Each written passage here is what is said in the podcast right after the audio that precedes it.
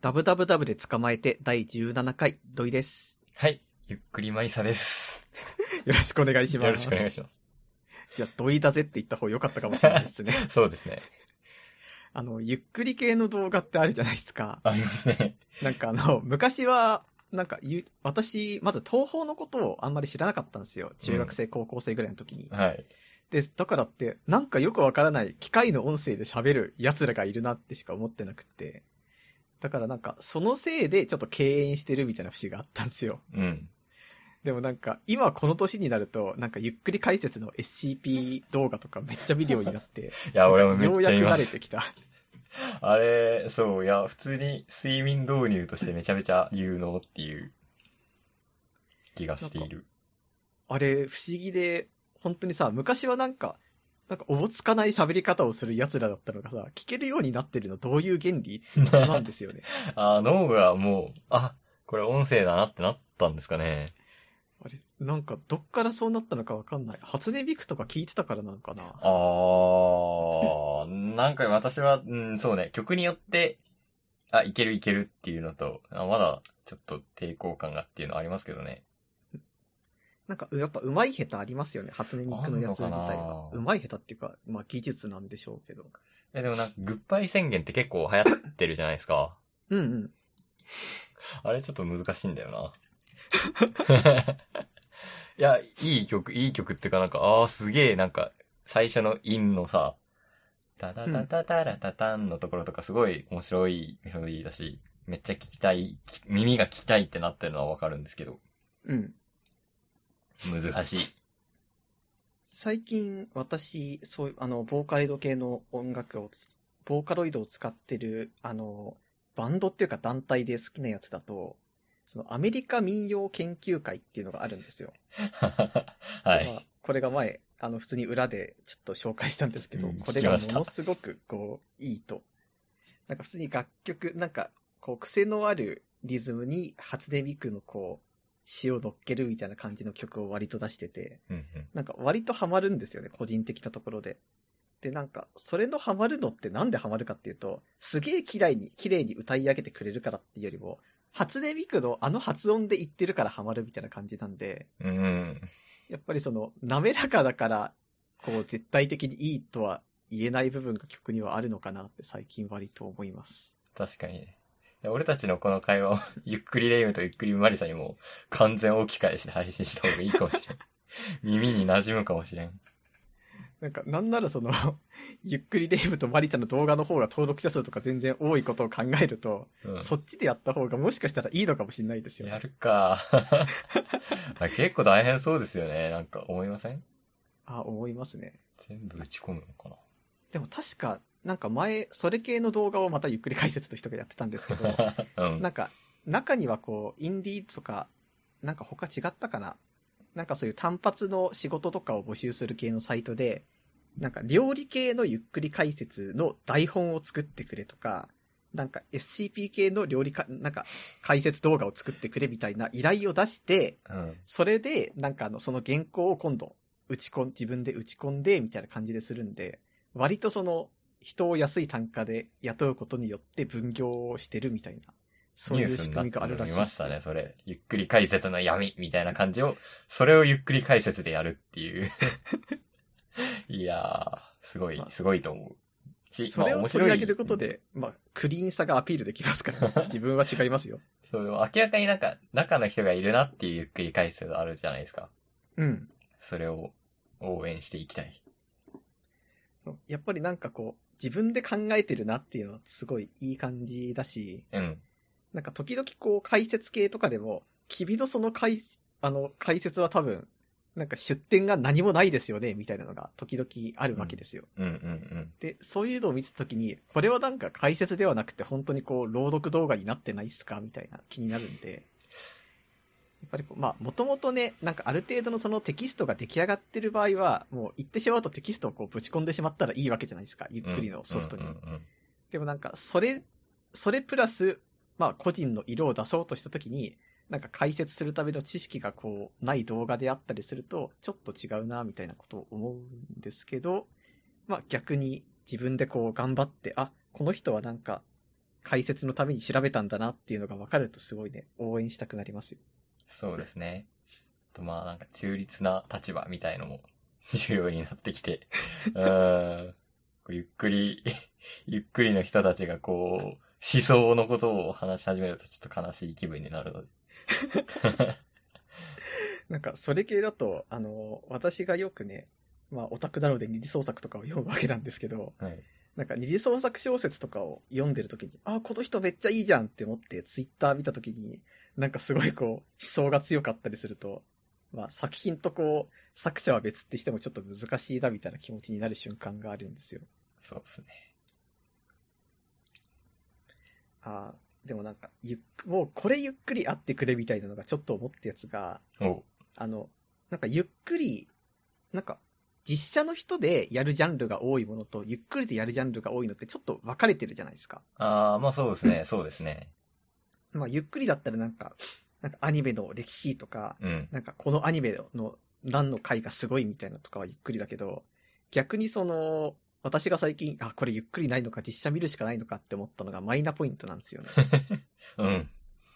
私そのマイナポイントっていうかマイナンバーカードを作るのちょっと遅くなってから作ったんで、もう大体の人はこう解説動画とかができてる状態だったんですよ。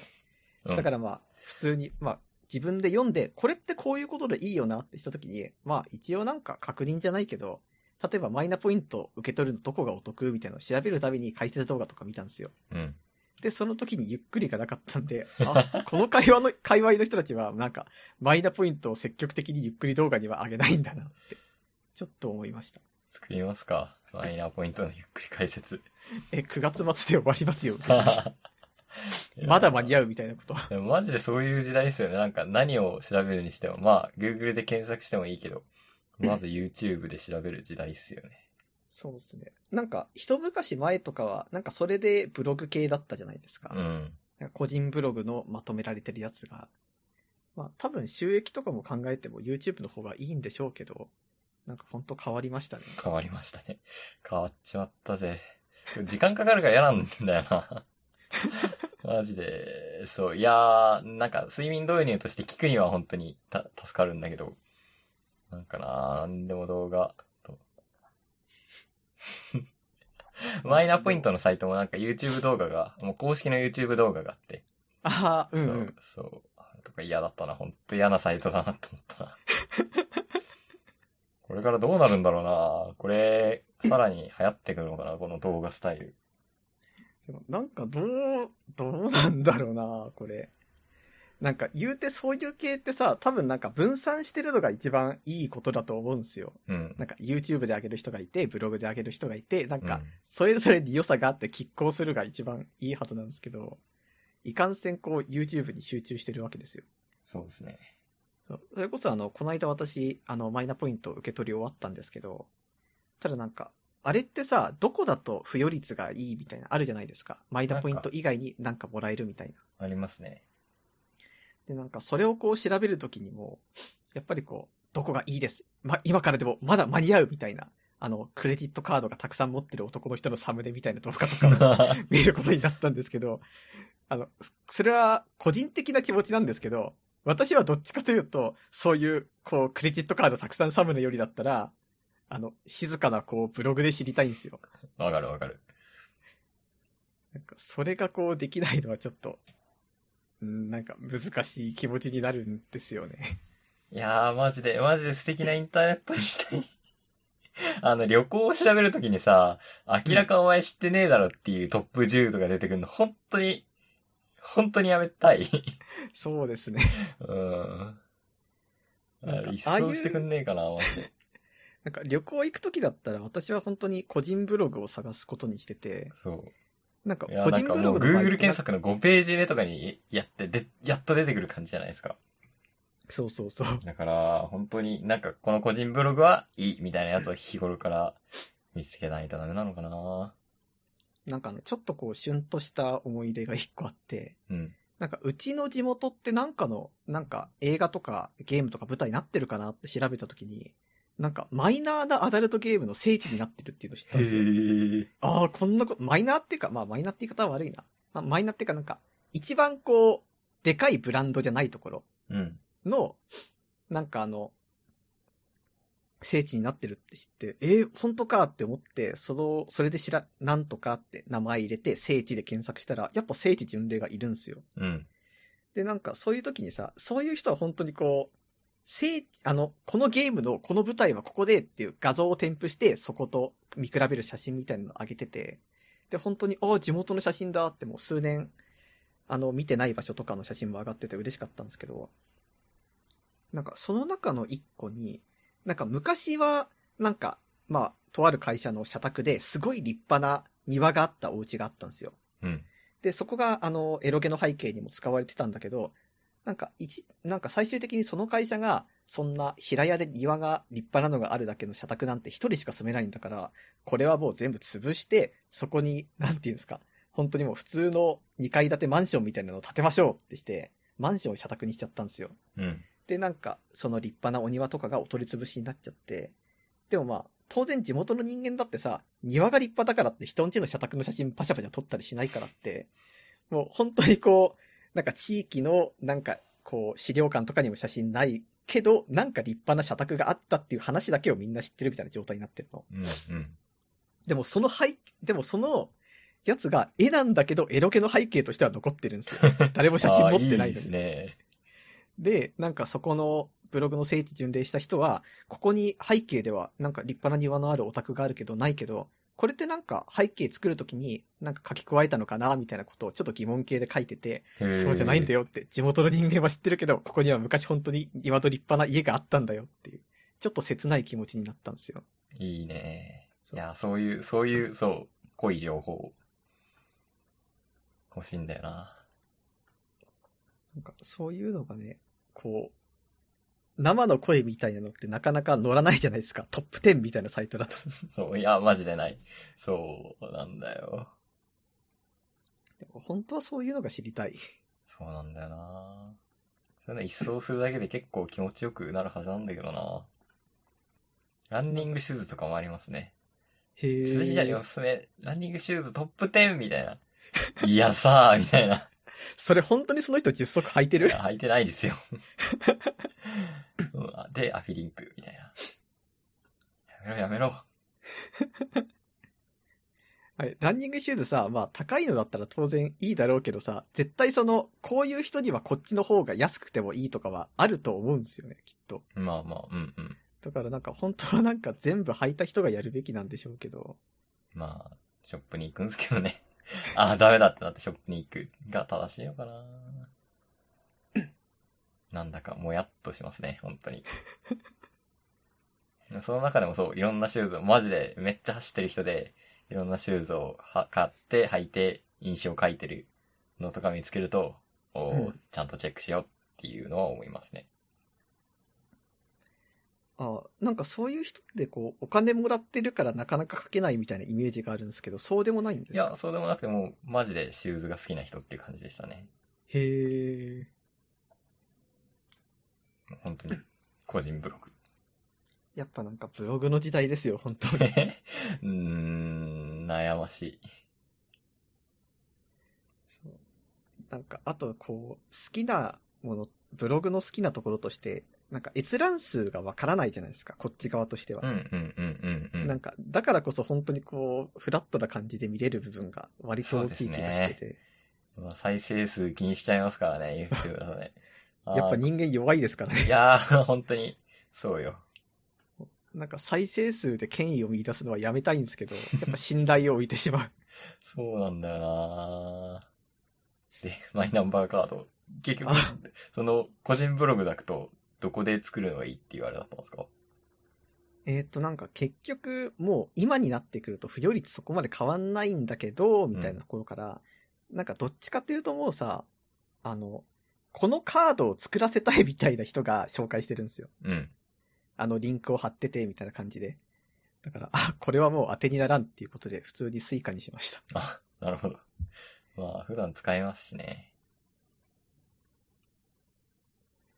まあでも結局なんかまあスイカにして、まあポイントもらうってところまでは良かったんですけど、なんか、これマイナンバーのポイントをもらった時には、なんか給付金の延長ぐらいの気持ちで、何使おうかな、この5000ポイントとか思ってたんですけど、言うてなんかその日常的に使うわけですよ、スイカって。うん。だからいつの間にかその移行したポイントが消えてるみたいな。交通費だったり買い物したりとかして。うん、うん、うん、うんだ。からなんか意外とその5000円でなんか下支えしてもらった感はあるけど、なんかでかくこれ使ったぞっていうのはあんまなかったっすね。5000円って難しいですよね。うん。まあ、下支えしてくれるにはありがたい金額だけど。そうね。私もそう、そんな感じで、うん楽天ポイントにしたんですけど、私は。うん。まあ、その、結構何も考えずに、楽天カードを使ってたので楽天ポイントにしたんですけど、うん、私もなんか、こう、アマゾンとかってポイントから使うみたいのできるじゃないですか。うんうん。そういうので、そう、ちょいちょいポイント使いつつ、気づけばなくなってましたね。まあそんなもんですよね。そんなもんっすよね。あ、そう、映画とか見たな。あの、東宝で楽天ポイント、楽天ポイント、楽天、なんだっけ。楽天ペイで楽天ポイントを使えるんで、それで払って映画を見たりはしましたかね。それいいっすね。うん。そこはなかなかいいかな。なんか期間限定ポイントとかも、大抵映画を見ている気がする。映画見たいなと思ってるんですよ。まあ、実際、今見れませんからね。まあいけるけやど、見いけないれるけどみたいな。そうそうそう。竜とそばかすの姫はマジで見たいし、あと、G のレコンギスターもほんとみ見ないと終わっちゃいそうだし。まあ、まあでもいけな、なんかい、まあ言ってもいいけど、あんま話せないですよね。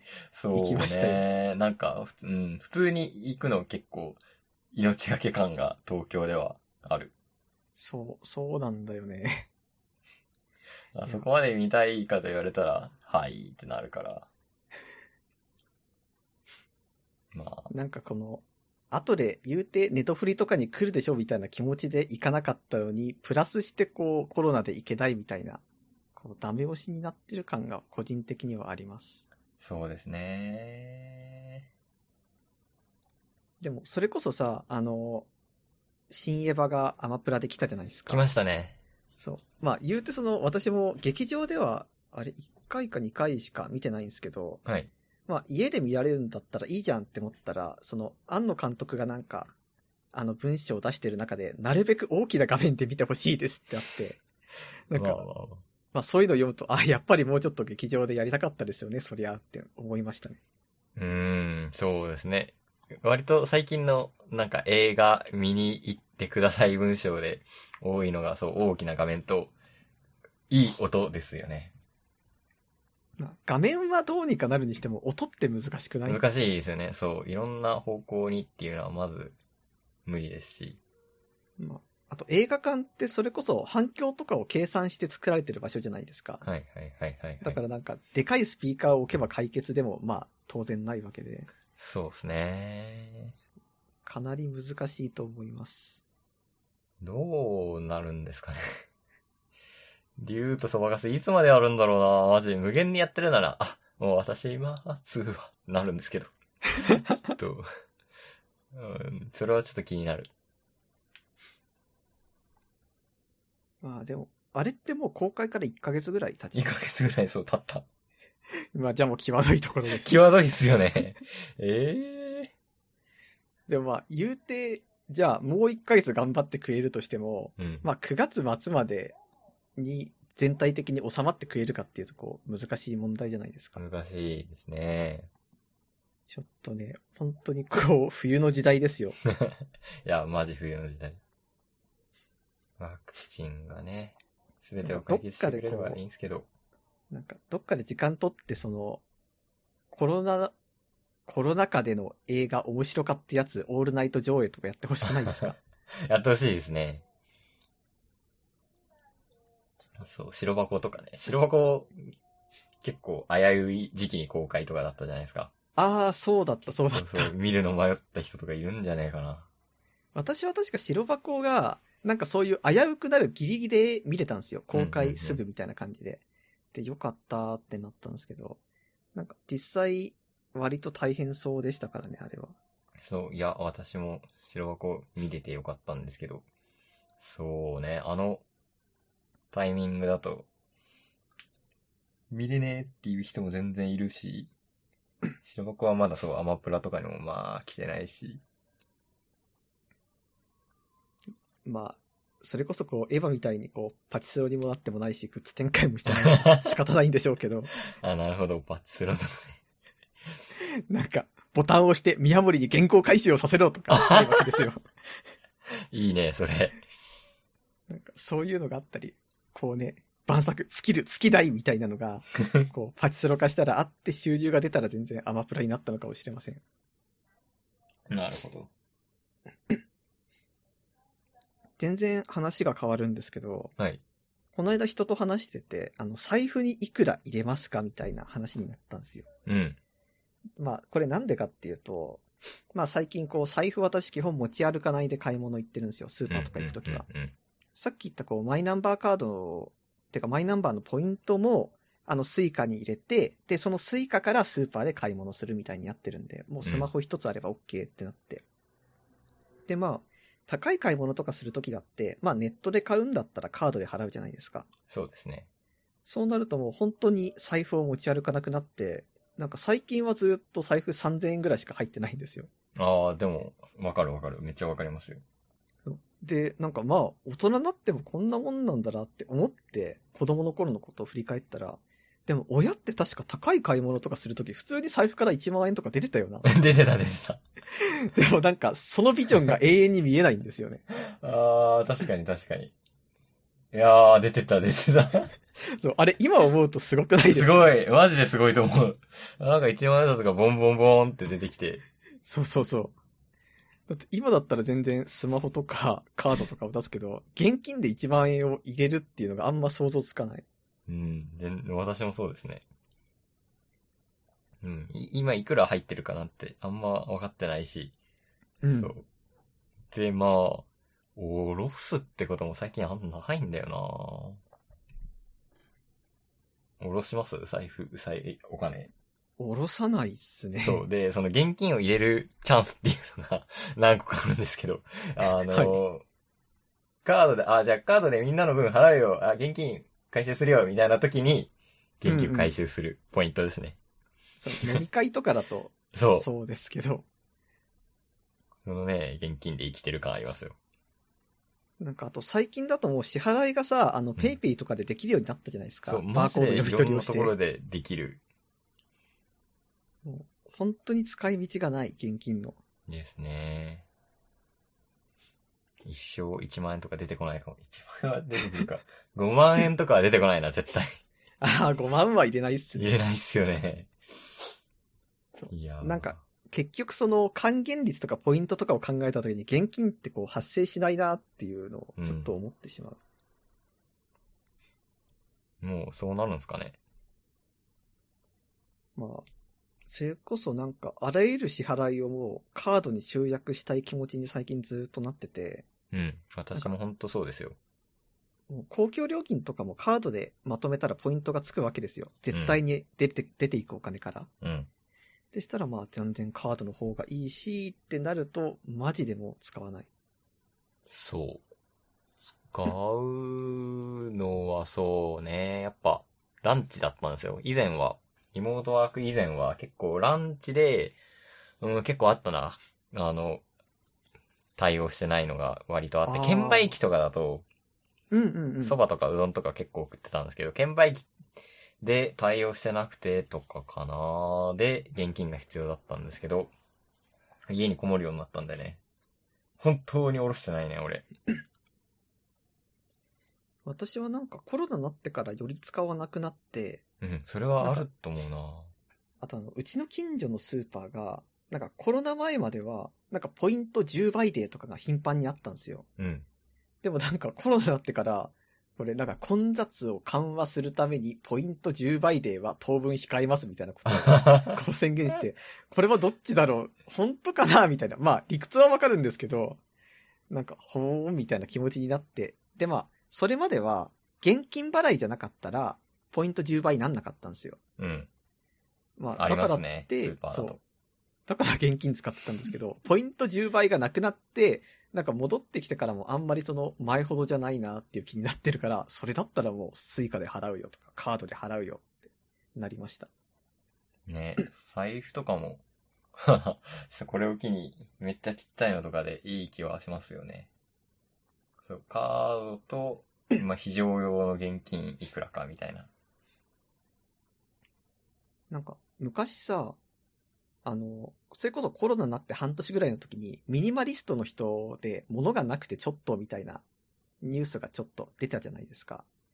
家に何にもないからってうん、例えばその、漫画とかだって、例えば漫画喫茶行けばいいしとかで娯楽を全部削ったら、なんかコロナで自宅待機になった時にあんまり家に物がなくて娯楽がないみたいな。感じになった人のなんか記事みたいなのが出てて、でもなんかこんなコロナで2年ぐらいまで、2年ぐらいこんな感じになってくると、こう、そろそろ本当の意味でこう、これは削ってもいいものだなっていうのがみんな分かり始めた気がするんですよ。うんうんうん。それこそまあ今だったら財布がそうなわけじゃないですか、きっと。うん、うん。だしまあ、それと逆にこう、こういう状況でも家にあった方がいいものってしたらまあ漫画があった方がいいとか、まあ電子書籍でもいいんですけど、なんかそういうふうにこう、ね外に出ないでも、とりあえず置いてた方がいいものって割とあったよね、みたいにうなんかん。なってる気がします。そうね。なんか一時期、そう、半導体不足じゃないですけど、配送遅れたりとかしたじゃないですか。うんうん。それで、私は割となんか、こう、消耗品うん。はなんか買っておいてもいいのかなとは思いましたね。なんか、どうせ使うものだったら、なんか、うんこう、なくなってから買うんじゃなくて、家に1個あって、それを使って、その、予備がなくなったから予備を買うみたいな感じで、あ、それは実際大切ですね。ワンストックあるみたいな状態がいいのかもしれない。なんか、こう思いましたね。なんか、よくそのティッシュとかで私それになって、うん。もう毎回、あ、これは2個買った方がいいなって思うんですよ。うん。思うけどあれ、普通に傘を、傘を取るからってあの、歩きで家まで持っていくやる気がなくて毎回1個しか買わないんですよ。はいはいはい。なんかそういうのもね、本当はちょっとどうにかしたいです。そうね。なんかストックをきちんと作る生活を心がけたい。そう、それなかなかいいというか、普段から役立ちそう。なんか一応水だけはそれをしてるんですよ。うんうんうん。なんかまあ普通にあの、東京の水ちょっと塩素がきついみたいな気持ちいや、うまいい。ですけど、うまいと思うんだけどな、俺。大好きなんだけど。本当にそれは相入れないです。いやー、マジでなんか、みんな信じらんないんだよな。なんで水を買うのかって飲めるぞっていう。じゃあ飲めるけど美味しい水を飲みたいんですいや、よ。うまいよ。普通に毎日東京の美味しい水を飲んでますけど。うん、ちょっと難しいかもしれない。そうか。そう、だから僕は水だけですね。今きちんとストックしてあるのは。なんか、そう、ちょっと趣味の話で申し訳ないんですけど、はい。自転車のチューブとか、タイヤ、タイヤとか、うん。ストックするようになりましたね。あれ？ってす、はいうん。あれってストックしても劣化しないんですか？あ、タイヤはそう、ちょっと考える。チューブはまあまあまあまあ、許容範囲っていう感じです。結構これなくなっただけで乗れないし、みたえいな。ー、あと、飲料あの、ポカリとかの粉とかも、そう、それこそワクチンこの前打ったんですけど、そのうん時結構あって助かったし、みたいな。ああ、あ、あれ？なんかプロテインとかね。なるほど。そう。一個聞きたいんですけど、はい。私自転車にマジで疎いからわかんないんだけど、タイヤとチューブって何が違うの、あの、タイヤは、あの、外のゴムのやつですよね。うん。で、それって、あの、空気を入れても防げないじゃないですか。そのタイヤの内側にあるのがチューブです。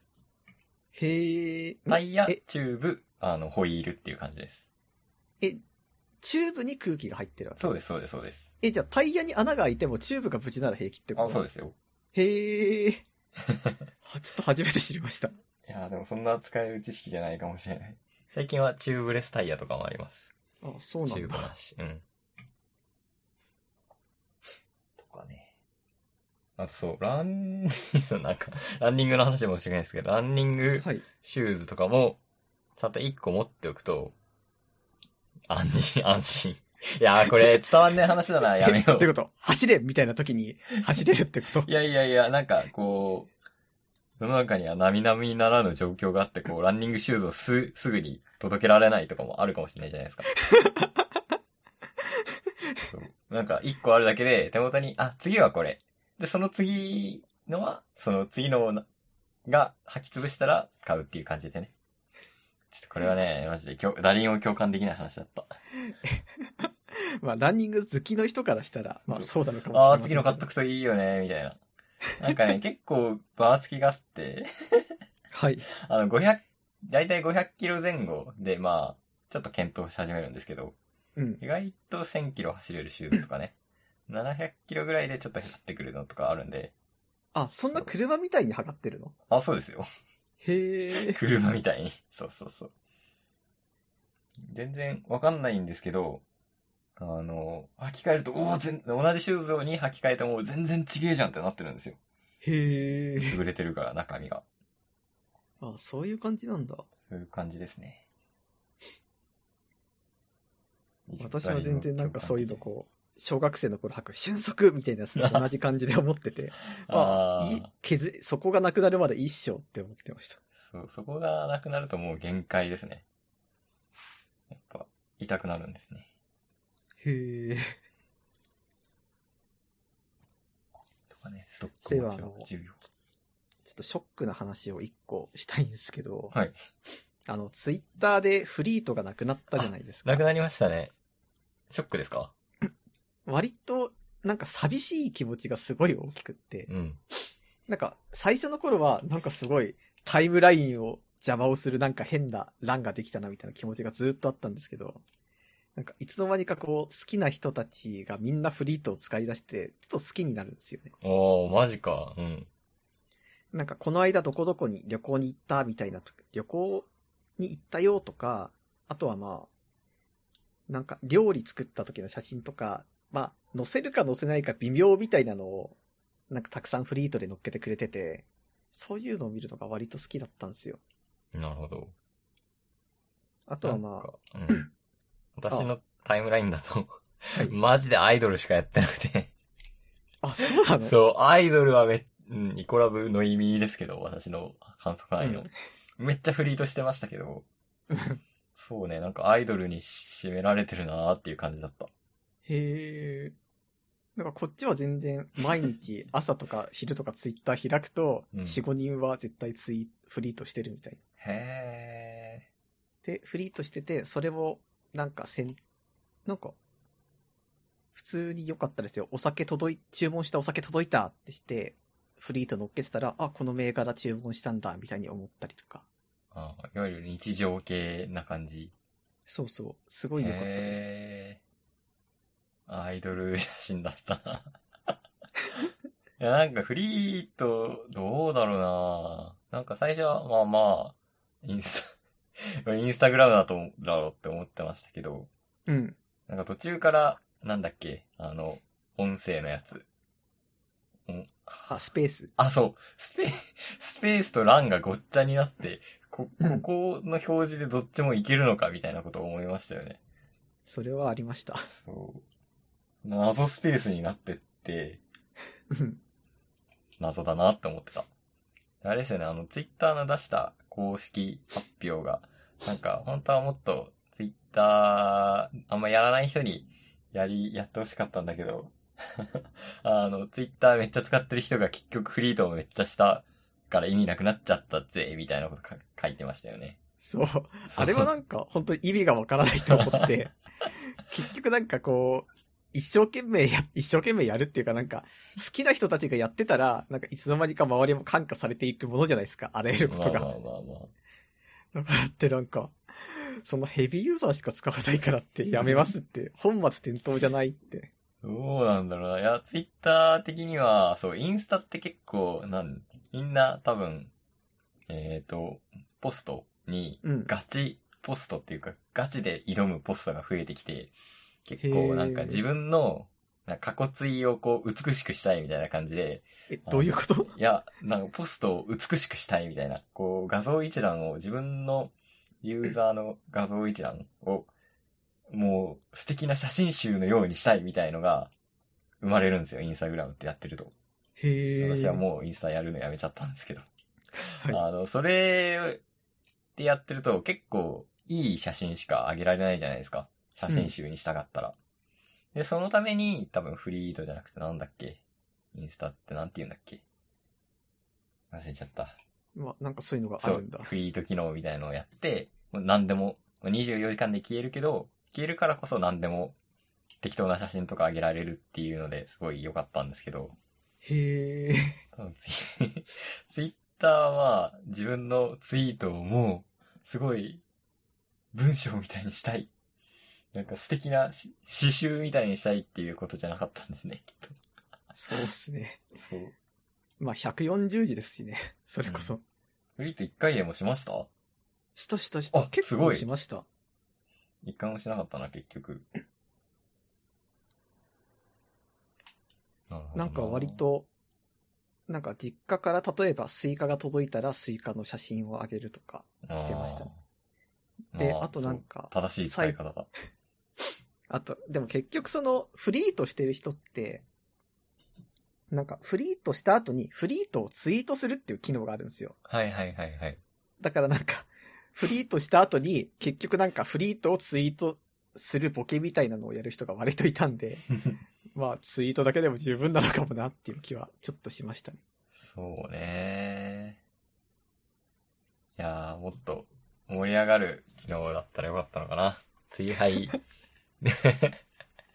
な、な、どうすればよかったんですかね？じゃあ、じゃあ何を望んでたんでしょうね？でもなんかツイッターあんまやらない人がフリートをやる未来が見えないんですよね、やっぱり。いや、ほんとそう、そう、そうよ。謎だよ、それは。謎設計だよ。こう、テレ屋さんはフリートで消える発言の方がしてくれるみたいなことなんですかね？うーん、多分そう。多分そういうことだったんだと思う。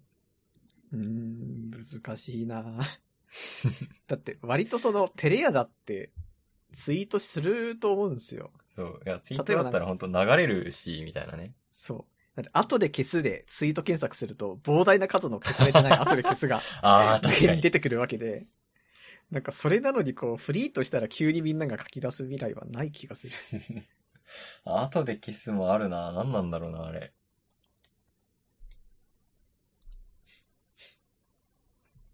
難しいっすね。まあ、未来のインターネットはそれを解消してるでしょ まあツイッターが生き残れてたらの話なんですけど。う。生き残っちゃいそうで怖いな。マストドンとかあんま生き残ってないし。あった。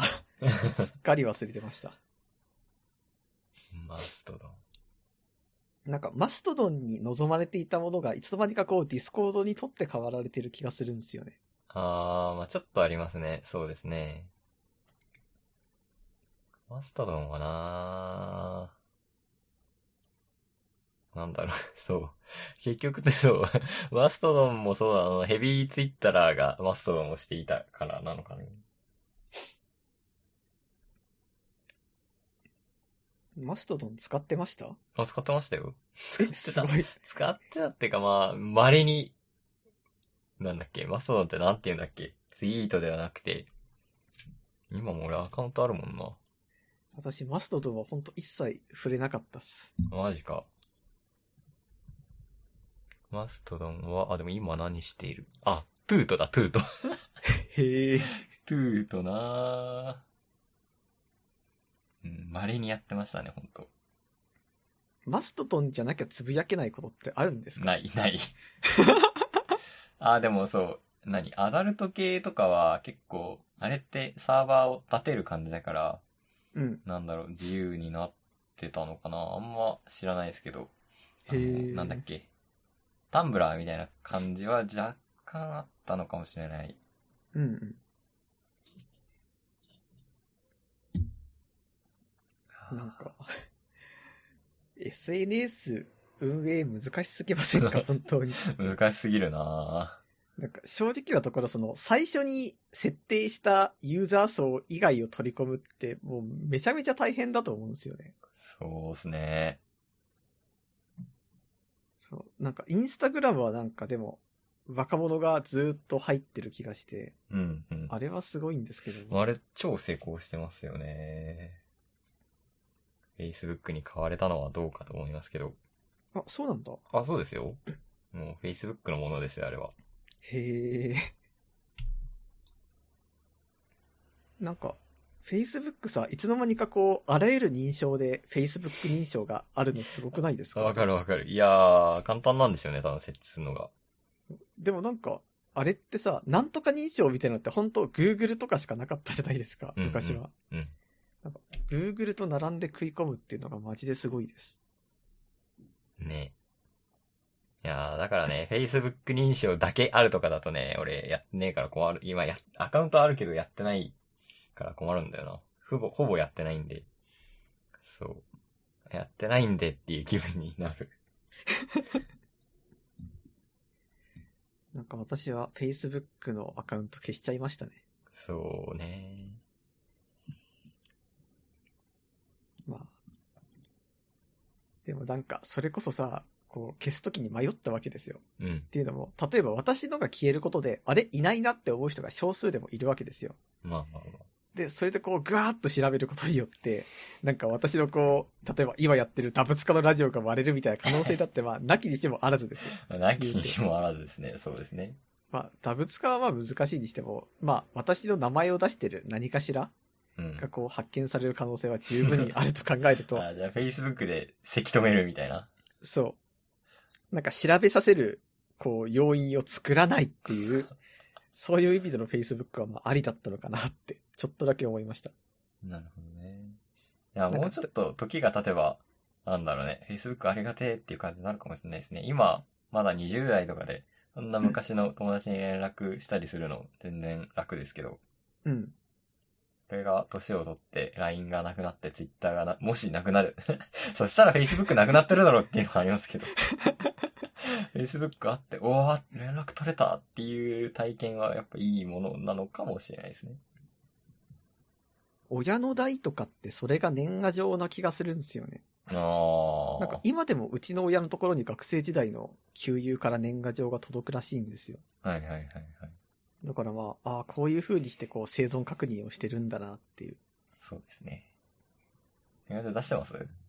出してないね。うん、出してないです。ていうかその、すごい申し訳ない話が一個あって、まあ、年賀状のやり取りをしていた時期があったんですけど、大抵の場合さ、年賀状って送られてきて返すじゃないですか。まあまあまあ。まあ、普通に送ってでもいいんですけど、私の場合、その、じ、まあ私は、なんか大抵こう、友達に住所聞かれて教えるんですよ。で、うん教えたら、友達がじゃあ年賀状出すねって言って、あ、じゃあ私も来たら出すよぐらいに話してたんだけど、肝心の私は正月っていうか年末年始実家に帰省してるから、帰ってきた時には、もう年賀状出せなくなってて、はいはいはい。ああ、これやっちゃったってなってたらいつの間にか誰からも年賀状が来なくなってて、なるほど。こう、悲しいやつがあります。なかなかなまあ、さすがに今急に年賀状を出し始めたらみんなビビるよなっていう気持ちはあるんビで。ビるね。あれ？パナソってさ、はい。あの、高校生の頃とかって明けましておめでとうみたいなやつって LINE でやってました？メール。ああ、まあ、来たら返すっていう感じでしたね。なんか、あのー私の代はギリガラケー世代だったんで、あの、メールのサーバーがちょっと遅れるみたいになるんですよ。ありましたね。うん。なんか、さ、避けてくださいとまでは言わないですけど、送。りにくくなりますっていう連絡とかありましたよね。そう、本当にそれがあって、こうクラスの人から大量にメールが届くわけですよ。うんうん。おめでとうって。でもそれがちょっと遅延して届くみたいな。うんうんうん。なんかすごい、あれはなんかいい時代だったなって、こう遅いインターネット時代ですよ。まあ確かに。俺そういえばあれだな、IFT ってサービスあるじゃない ?IFTTTTT だっけ？ん何ですかそれ？なんかトリガーを設定して、こうやったらこうするみたいなのを設定できるアプリというか、ソフトというか、へえ。っていうのがあるんですけど、それで、あの、い1月1日0時0分に、ハッピーニューイヤーっていうツイートするっていうのを、そういえば組んでて、それを毎年、あ、俺こんなツイートそういえばするように仕掛けてたなって、その自分のツイートを見て思い出すっていう、そこを自動化してしまった。なんか、それこそ自動化しちゃいけないやつなんじゃないですか。俺が死んでもイフトがなくなければ、ハッピーニューイヤーって言い続けるよ。1000年後、2000年後も。そ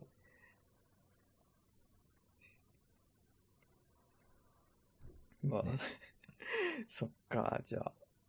まあ、いいっすね、それも。もう便利。なんか必要な手間な気もしますけどね。なんか私の好きな小説で、なんかウェブ小説でなんか一個すごい、ああ、この設定いいなって思ったのがあって、でもなんか今ってこう異世界転生系とかって基本的にこうスキルが与えられるじゃないですか、最初に。うん。まあ与えられるんですよ。うん。で、まあ、で、その世界の住人もみんなスキルを持ってて、例えば弓矢引くのが、弓矢のスキル持ってたら、もう100発100中、もう農民でも貴族でもみんな弓矢当てられるみたいな。で、まあ、そんな世界で、貴族のアイデンティティって何ですかってなった時に、その、スキルを持ってないのに弓矢100発100中当てられるとか、そういう、なんていうか、家がこう、家の地盤がしっかりしてて、きちんとした教育を受けられるからこそ、スキルがなくても私は、なんか、うまいこと、なんか社交辞令みたいな挨拶もできるし、指輪も当てられるし、自分の能力だけでこれができますよっていうのが、なんかステータスになってるっていう設定のやつがあって、これがめちゃめちゃいいなって思ったんですよ。うなんんかそれこそそういう、なんていうんですかね。こう、まあ自動化できるものがあるからこそ、なんか自動化だけじゃなく自分の技能だけでできるものがあることがステータスになるみたいな。うん、うん、うん、うん。なんか、それだって、例えばプログラミングだってさ、まあ、俺も誰かが書いたコードを持ってきたら同じことができるけど、コードが書けることがステータスなわけですよ。言ってしまうと。まあそうですね。うん。だからなんか、ああ、もしかしたらそういう、結局最終的に技能みたいなことを、まあ、いろんな人が言うけど、まあ、間違っちゃいないよなって思います。確かだから俺は、なんかその、明けましておめでとうっていうのを、なんか、こう、組む、あなんか設定するだけじゃなくて、明けましておめでとうのコードを自分で組めますって、に。なりたいっすね。なるほど。まあ、難しいんでしょうけど。難しいっていうか、なんか私よりも君の方ができますよねっていう。俺ですか？うん。なんか今、そういう便利なのありますよ。イフトを、うん、イフトは結構今、なんか、いろいろ有料化とかの流れになってるんですけど、うん。自分でイフト風のを自前のサーバーに立てるとかもあるんで、まあそれはちょっと興味ありますね。はいあ、自分でできるのが一番いいわけっすよ、きっと。うん。うん、ね難しい。私もそんな上手いわけじゃないからな。全然素人なんでね。なんかな難しいないや、でもなんかこう、まあ、素人になれるっていうのは、やっぱり一つ能力ですからね。まあね。なんか、正直なところその、なんか素人に至るってあらゆる分野で難しいと思ってて、うん。例えばその、まあ、プログラミングはまあさっき言った通り、書ける書けないで素人かどうかが決まるわけですけど、まあ、そうなった時にさ、例えば、俺野球の素人に、例えば一塁の守備になったらすぐ野球の素人なれますかって言ったらなれないと思うんですよ。なれないですね。なぜなら俺多分ボール見えないから。うんうんうんうん。ってなった時、野球の素人になるためには、まず本当にこう、まずボールを見てキャッチャーミットで反応するみたいな、キャッチャーミットっていうか 普通のグローブで反応するっていうのが、できて初めて素人なわけじゃん。うんうん。そう、それ超難しすぎんって思うんですよ。だから、あの、ツイッターで回ってきた動画なんですけど、野球の最悪のミスやって動画で、あの、バットでカキーンって打って三塁側に 走るっていう動画を見たことあるんですけどういうこと？ど、うんそこ、まあ、確かにそれ、分かってないとダメじゃないですか。まあ、まあそうっすね。でも、全然あり得るミスじゃないですか。まあ確かに。そう。ホームベースいを回るっていうことしか知らなかったら、やそうそうそうそうそう。いやあの、バスケ素人になるためにはさ、バックパスって何かを知らなきゃいけないじゃないですか。ー。うんうんうん。でも私は高校生の時に、なんかこう、秋授業で毎年バスケがあったんですよ。うん。で、毎年バスケあるんだけど、ば、その度に、あれバスケってルールきちんと説明されないでさ、コートに出せるじゃん。基本学まあ校の授業って。確かにね。だから、毎年毎年バスケの授業のたびに、ドイバックパスって言われるわけなんですよ。だから、バックパス誰か説明してくんない一回って思いながら、すいませんってして、でもバックパスになったらどうしたらいいかわかんないから、ぼーっとボール持ってたらちょっと怒られるっていう風に、毎年なってたんで、それだってまあ、3年間素人のなれなかったわけですよ。そうね、確かに。いろんな素人になるっていうのは意外と重要なことかもしれんし、結構難しいことなのかもしれんな。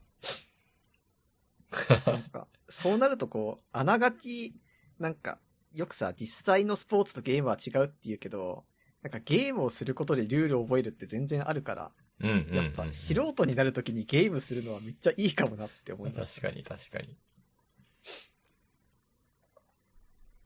まあ、少なくともね、俺もなんかスラムダンクのゲームとかあるかわかんないけど、やったらバックパスのルールわかりますから、きっと。うーん、そうね。確かにな。じゃあ俺もファイナルファンタジーやって、剣の持ち方とか学ぶわ。ああ、こっちの、あの、刃先がこっちなんだなとか。ああ、こっち切る側ね、みたいなね。剣の素人って実戦どこでやるんですか？わからんけど。アセットコルサやってね。あー、なるほどね、みたいな。レースってこういうもんなのね、みたい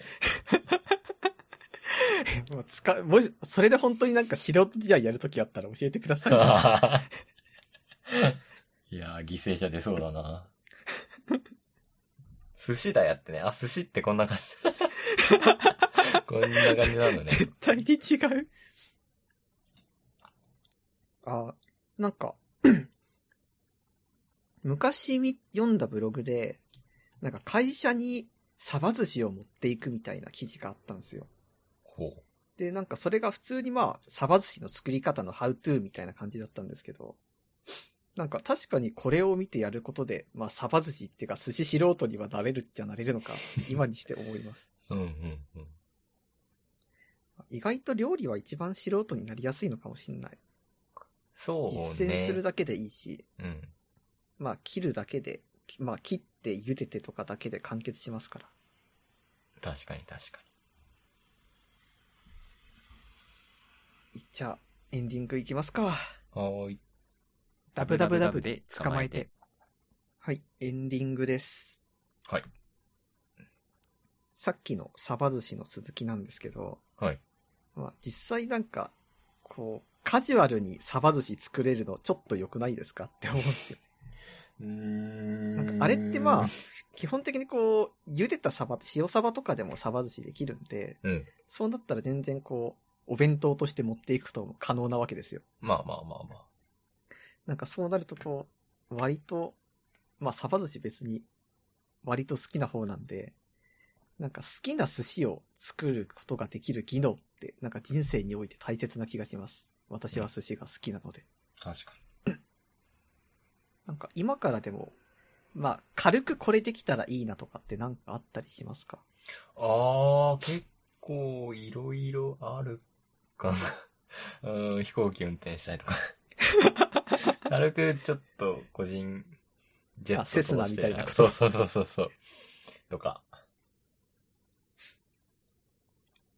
飛行機は確かになんか、あれ、免許とか持ってたらかっこいいっすよ。いや、普通に空を飛びたいっていうね。あとなんだろうな。いろいろあるぞ。軽く、ちょっと家とか作れるようになりたいですね。それさ、スキルチャート半端なくないですか？ああ、そうそう、ゲームでいうさ、五角形みたいなのあるわけじゃないですか。格闘系、射撃系みたいな。うんうんサバイバル技能みたいな。そこをね、もうめちゃめちゃ増やしていきたいね。だって現実の建築だってその設計と建築と、あとはなんか、資材調達みたいなところでそれ分かだけでれてるやつ。五角形あるからな。だから多分、家建てる素人ってことは、まあ五角形、まあ5段階評価だとしたら2ぐらいあるわけじゃないですか、きっと。うん。本読むだけが1だとしたときに、まあ、ちょっとした技能で2ぐらいあるみたいな。そう考えるとやっぱ素人難しいな。素人。まあでも家建てる素人はちょっとかっこいい。多分素人技能があれば家直すはできると思うんですよ。ちょっとした不具合みたいな。ああ、そうですね。なんか壁の穴とかどうにかしたりみたいな。うんうん。ああ、私、それ系だったら、あの、私、レザークラフトの素人ですからね。おー。なんか、何年か前に教室行って、レザークラフトやって、なんかきちんと作品作ってとかができたんで。いいっすね。い一個あるじゃないですか。でも結局なんかその後バリバリ作るかってしたら作らなかったんで、結局素人なんですけど。まあ、あとなりたいのはあれですね。金継ぎ、金継ぎって言うんでしたっけ？ああ、はいはいはいはい、はい。割れた皿を直すやつ。ありますね。あれの素人にはなりたいです。いいですね。皿直せますね。なんだろうな。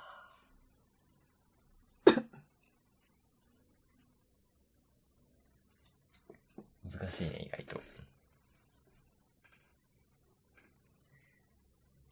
っぱなんか作る系がいいかな。作る、作る系。修復系とかがいいんだろうな。実生活に使えるんだろうな。多分なんかか。ああ、裁縫いいっすね。裁縫だったらなんか、洋服作る素人になると、裁、あの、裁縫修理の A, A ランクみたいになるんじゃないですか。もう相当プロですけどね、洋服作ってたら。あ、いやでも、ああ、でも洋服自体はそこまで難しくないっすよ。あれは T シャツとかならいけんのかな全然いけます。てか、シャツとかもあれ簡単ですから、割と。そうなのかななんか私、それこそあれです。高校の頃、3年間ぐらい洋裁をやってたんで。なんか、割と簡単だと思います。まあ、俺たちは今、ラジオの素人なわけですしね。そうですね。うん。結構ね、ラジオの素人、いろいろ学んだから、なんか、二人の音声の動機とか学んだから。そう、編集できるし。そう。いろんな素人になるか。こうスキルチャート、ラジオでもちゃんと作りたいですよね。マックス何になるのかっていうのは、あれですね。あスキル合わさって何そう、合わさっってなんか1から5まで埋めてった時、5何なんだろ なんか収録スタジオ勤務とかできるようになるぐらいとか ですよう。ね。そうそうそう。あ、ミックスできるとかじゃない？あー、なるほどね。じゃあ、後は DJ になると。あ、ちゃんとした方のそ DJ うに。そう。あれいいね。あー、ブレンダーとかちょっとやりてえな。ああ、あれは楽しいですからね。そう、やってましたよね、土井さん。そう、ちょっとやってます。最近全然触ってないけど。なんか、素人、ああ、なんか素人になれる条件の一個として、うん。なんかその覚えることが少ないっていうのはある気がするんですよ。確かに確かなんかラジオだったら、まあ音声の編集だけ学べばいいし、に。うん。言うて裁縫とかだって、まあミシンの使い方分かればどうにかなるわけで。あ私はそのブレンダーの素人から今のランク下がりそうな理由は、ブレンダー覚えること多すぎて、やんなかったらすぐ忘れちゃうからです。あー、なるほどね。なんとなくできるんですけどね、みたいやること多いと、確かに素人にすらなれないっていうのは多そな。なんか、よくさ、一週間でこれとマスターしますみたいなのとかってさ、う。うん。あれはなんかマスターすることじゃなくて、こう、素人になることがきっと目的なんでしょうね。うんうんうん。なんかあれを見ることで、技能マスターできないけど、なんかそれぞれのこう特化型の動画の意味がわかるみたいうんうんうん。な。なんか、あとは、登り子皆さんでを、見つけるみたいな感じですよね。そうそうそう。じゃあ、近、一週間で近代 五種のね、素人に。き5種、5種あるからね。だからランニングの水泳はまあいけるやろみたいなね。ああ、まあ、まあ泳げればいい。そうそうあとは馬術と射撃だっけ？弓と射射撃。いやー、その三つは難しそうだな。そう。馬術はな、馬術は3日使わないといけない気がする。そうだなあとはまあ弓と射撃で2、2。馬術をちょっと運転とかに変えてくんねえかな。でもその場合ほんとタイムアタックとかなるんじゃない？近代だもん、ちょっと車ぐらいいいええやろみたいなさ。あ、え、そんな近代でいいっすか？そうそうそう。え、蒸気機関とかじゃなくていい？なるほどね。いや。まあでも、俺たちもね、こうやって日々スキル上がっていくわけですから。上げていくか。上げた先に何があるのかっていうのを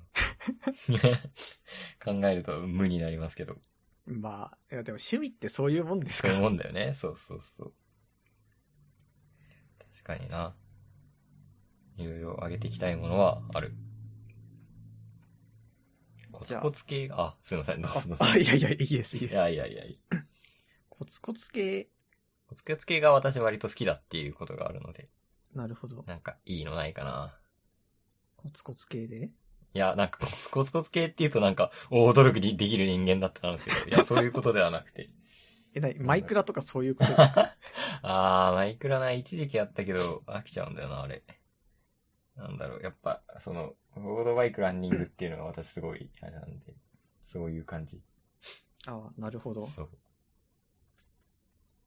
自転車整備ってもう素人超えてます？ちないみに。や、素人っすね。うん任せてる感じがあるので。これね、難しいんすよね。マジで。へえ。激油さすだけじゃないの？あれってん？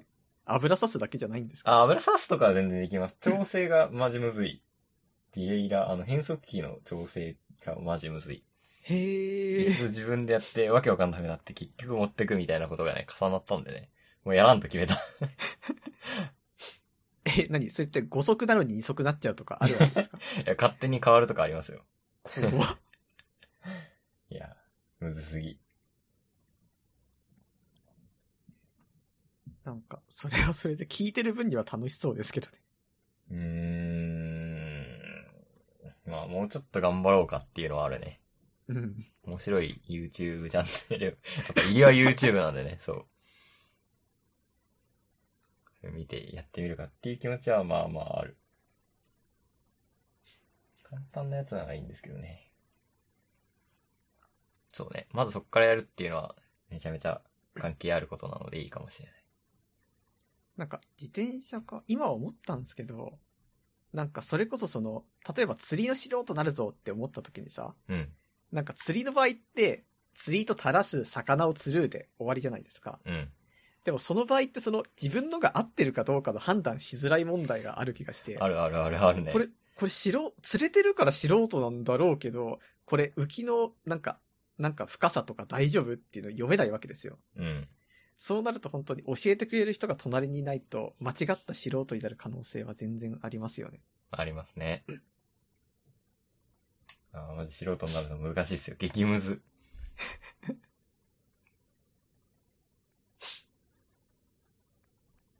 まあね、素人こそ人間関係なんでしょうけど、人間関係が一番難しいんですよ。そうね。まあ、まあそれでも、まあ素人になるためにはやっていかなきゃいけない。やっていこうぜ。アドレス読みます。メールアドレス。はい。